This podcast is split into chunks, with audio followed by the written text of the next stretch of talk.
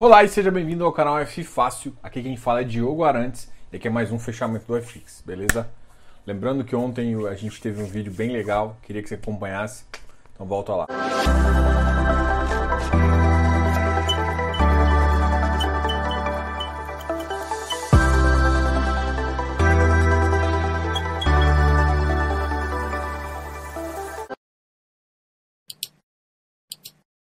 Vamos começar então sempre falando das notícias. A gente começa falando do Ibovespa.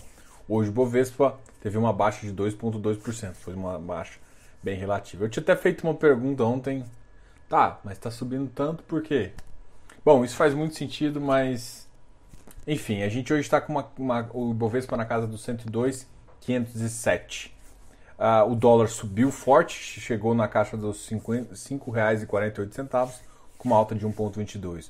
A Taesa foi a que mais subiu, uh, subiu 3,10%. A gente teve outras altas aí, como a Engie. Da, das que mais caíram, a gente tem Azul, Gol, Via Varejo. Essas foram as que mais caíram. E a gente teve algumas falas bem interessantes aí, que fizeram com que uh, o, tivesse realmente essa queda. Uma foi uh, o próprio Banco Central americano falando sobre uma segunda onda de Covid então isso dá uma complicada, ou seja, se eles estão estimando isso, estão com esse receio, eles pensam que teria que injetar mais capital. E, o Brasil não tem dinheiro.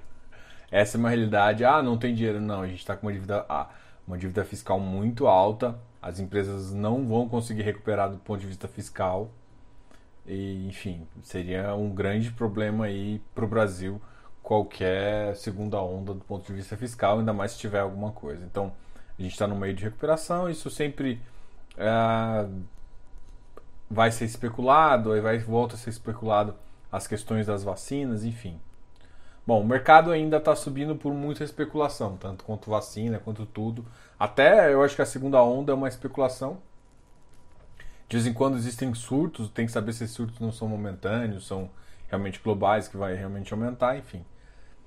Essa é uma questão que a gente tem que saber. E agora a gente começa a falar então dos ativos que a gente uh, conversa mais com vocês. Primeiro a gente fala dos ativos que são que caíram mais na bolsa, depois a gente fala dos ativos que mais subiram, até para a gente entender o que, que isso uh, teve como reflexo na bolsa. Hoje o iFix ficou negativo também. O Ibovespa ficou negativo 2,2%. Ele foi o ativo aqui da minha cesta que eu analiso uh, com a maior queda seguido por MFI, que é o ativo da Mérito, caindo para 118,85 com uma queda de 1,38. Esse é um ativo que ele está ligado, é, ele, tem uma, ele é bem ligado às ações, né? ele tem 15% em ações, então faz muito sentido ele cair, assim como a, as empresas a, ligadas ao mercado imobiliário caíram bastante também. Vino 59,24, uma queda de 1,23%, mas eu não vejo ele fora do range é, o usual dele. Ou o FF é um fundo de fundos da Ourinvest, 1.18. É, os FOFs estão estão naquela briga aí, o iFix sofre, eles sofrem junto, tá? O Vigir, a gente pensa numa, numa queda aí de 1.12, BRCR 87,75 são os ativos que estão sofrendo bastante, tá? HGBS 211, 0,89 então ele, ele tinha atingido uma alta aí, batendo a 213 e tal, mas ainda está bem abaixo.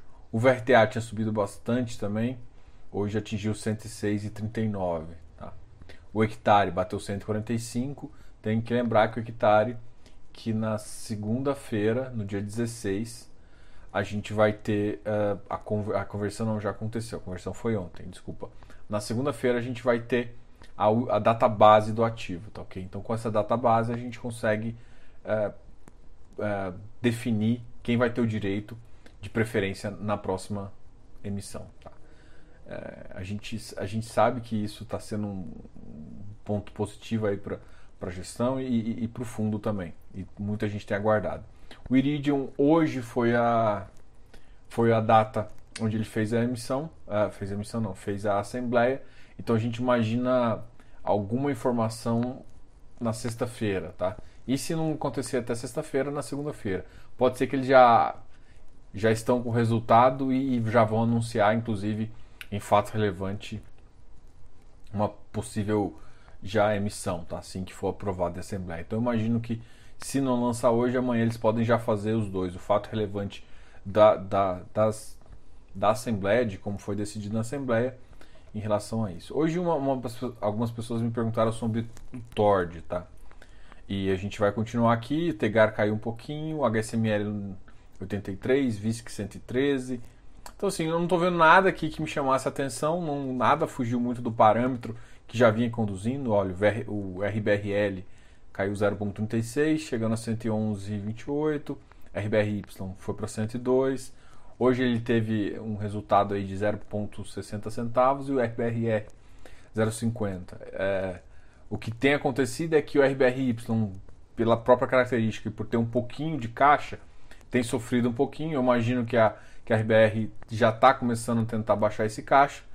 E eu, eu espero que esse, esse fundo aqui, para ele deslanchar acima dessa casa aqui, ele teria que realmente começar a pagar. É uma e outra. Isso alguns dados, por exemplo, o Vigir bateu 86,57, 86,51. É um ativo muito ligado ao CDI. Os ativos ligados ao CDI voltaram a sofrer. Por incrível que pareça, o KNCR é um ativo ligado ao CDI e ele não sofreu, tá? RBVA também sofreu, foi 118. Agora a gente vai falar dos ativos que mais subiram. Alguém hoje também me perguntou sobre o MFI. O MFI lançou agora uma oferta a 115, tá? Se eu não me engano, o preço é 115. Eu é, ainda estou analisando os dados da oferta, só, só quis comentar isso porque o, o, o, ativo hoje ficou na faixa de 133,51. O número de cotas mínimo é 100, que dá mais ou menos 11.500, né? Pelo que eu tinha visto.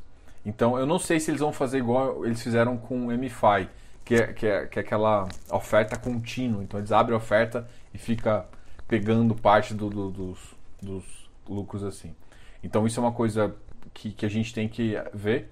Eu estava conversando com o pessoal da Mérito porque eu sugeri algumas alterações até é, para ficar mais. É, eu pedi para eles abrirem o fluxo de 2020, né, o fluxo do ano corrente, eles abrirem mais para ter mais informações para conseguir analisar. Então, eles passam algumas informações de forma trimestral e eu queria que eles abrissem mais as formas, tanto mensal quanto até para poder. É um bom fundo, eu já conversei com o Alexandre Despontinho aqui, gostei bastante, acho que faz muito interessante.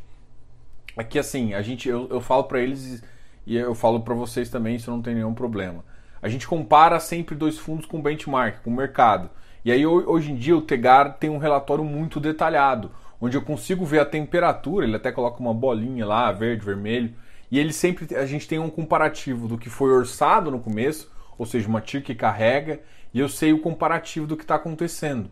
Isso ajuda a entender o quanto atrapalha, o quanto é bom uma velocidade de venda, algum, algumas informações de como está o empreendimento. Então eu preciso abrir o fluxo para entender melhor esse detalhe.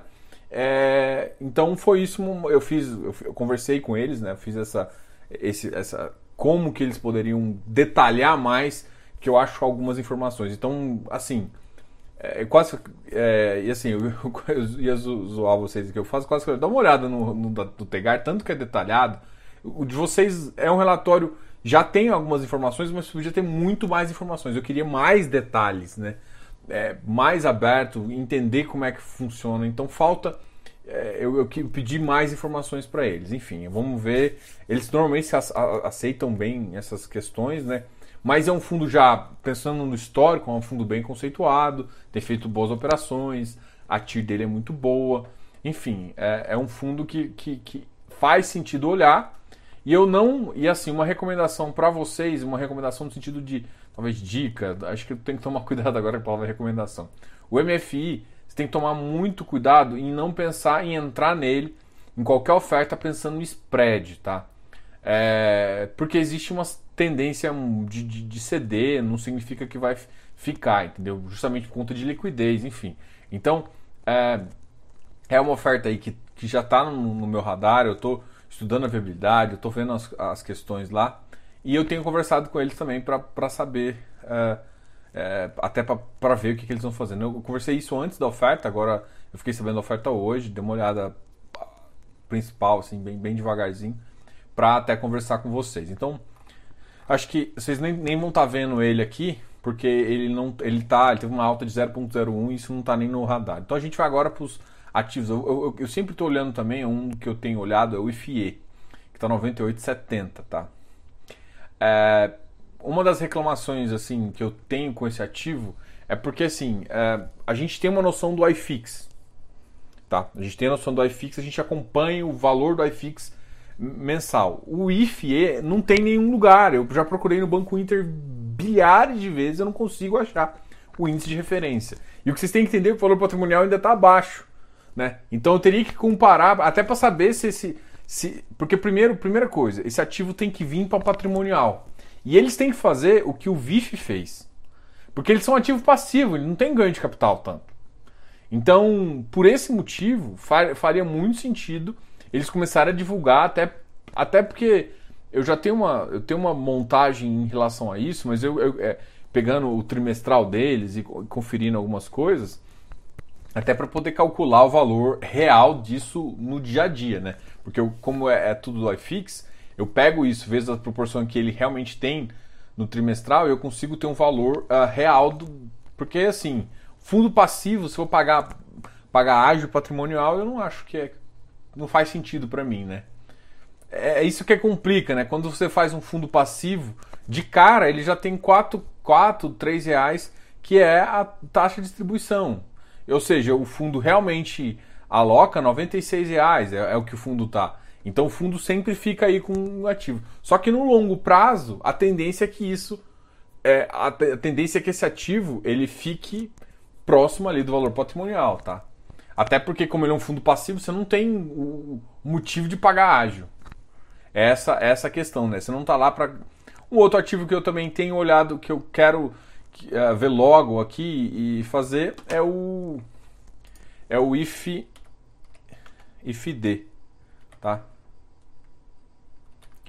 Mas é um outro ativo que ainda não foi não está sendo distribuído, tá OK?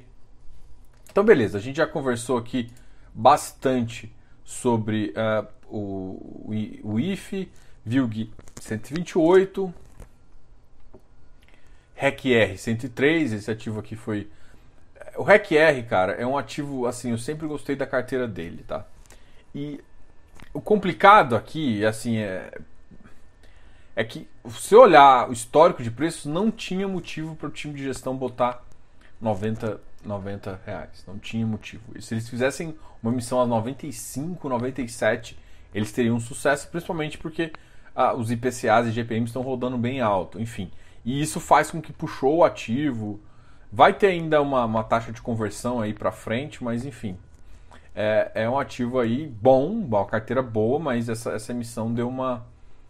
É, enfim, eu, eu não, não fui muito fã dessa emissão, tá?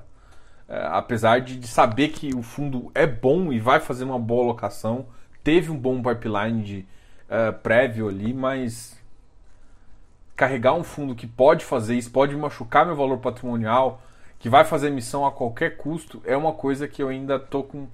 Tá difícil de, de tragar. Apesar de eu gostar muito, achar que o time da REC é muito competente, muito bom. Mas esse, é, é, esse detalhe me incomoda. Me incomoda bastante. Habitat 115, Bari 106, ou o JP, uh, JPP, né?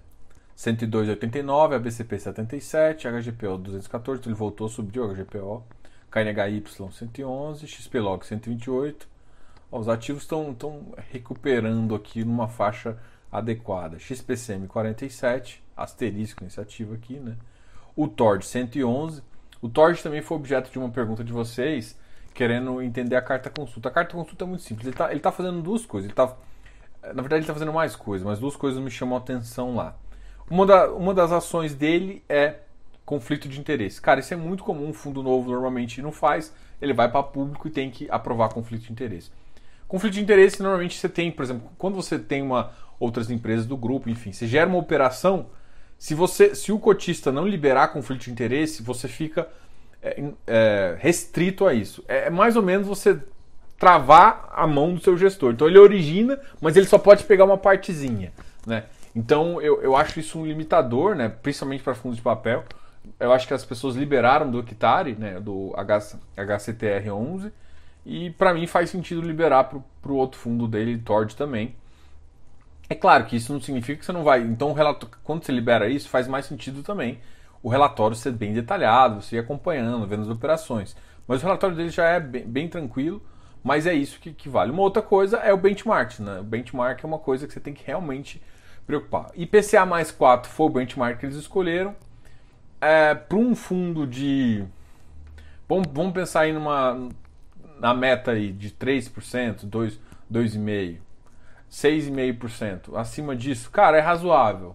Não é assim, é um fundo de, de, de, de desenvolvimento eu esperaria um, uma, uma pegada ali próxima ali dos, do IPCA mais 6, IPCA mais 5. É uma coisa que eu, que eu esperaria, tá? Mas eu entendo também porque como ele, ele investe em equity, você pode ter momentos de baixa, né? Enfim, e, e isso...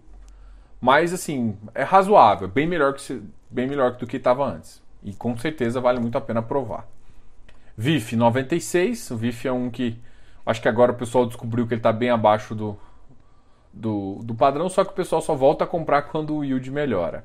O ARRI 89 2.7 é um ativo muito sem liquidez. O ARRI eu, eu, eu, coloco ele aqui na minha consideração, mas é igual o HPDP, que é o Parque Dom Pedro, aí, ó, 10 mil. São ativos que, que putz, dão mais trabalho que tudo.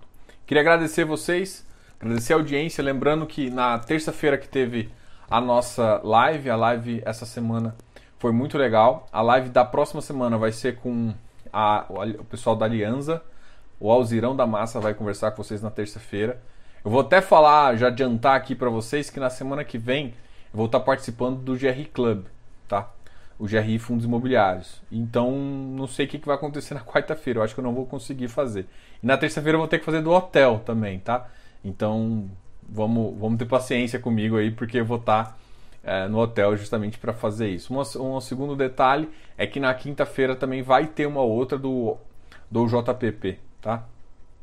Então a gente vai ter duas lives na semana que vem.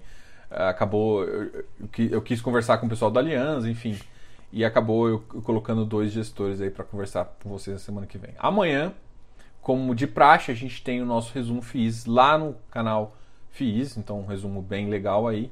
Quero agradecer muito todo mundo que está escutando isso pelo podcast. Cara, o podcast está muito legal, cara. Podcast, você consegue falar, conversar com a galera.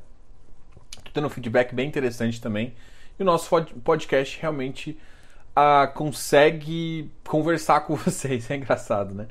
Mas enfim, qualquer eu estou aberto a sugestões. Vou até deixar falado o e-mail aqui, canal fifácil.gmail.com.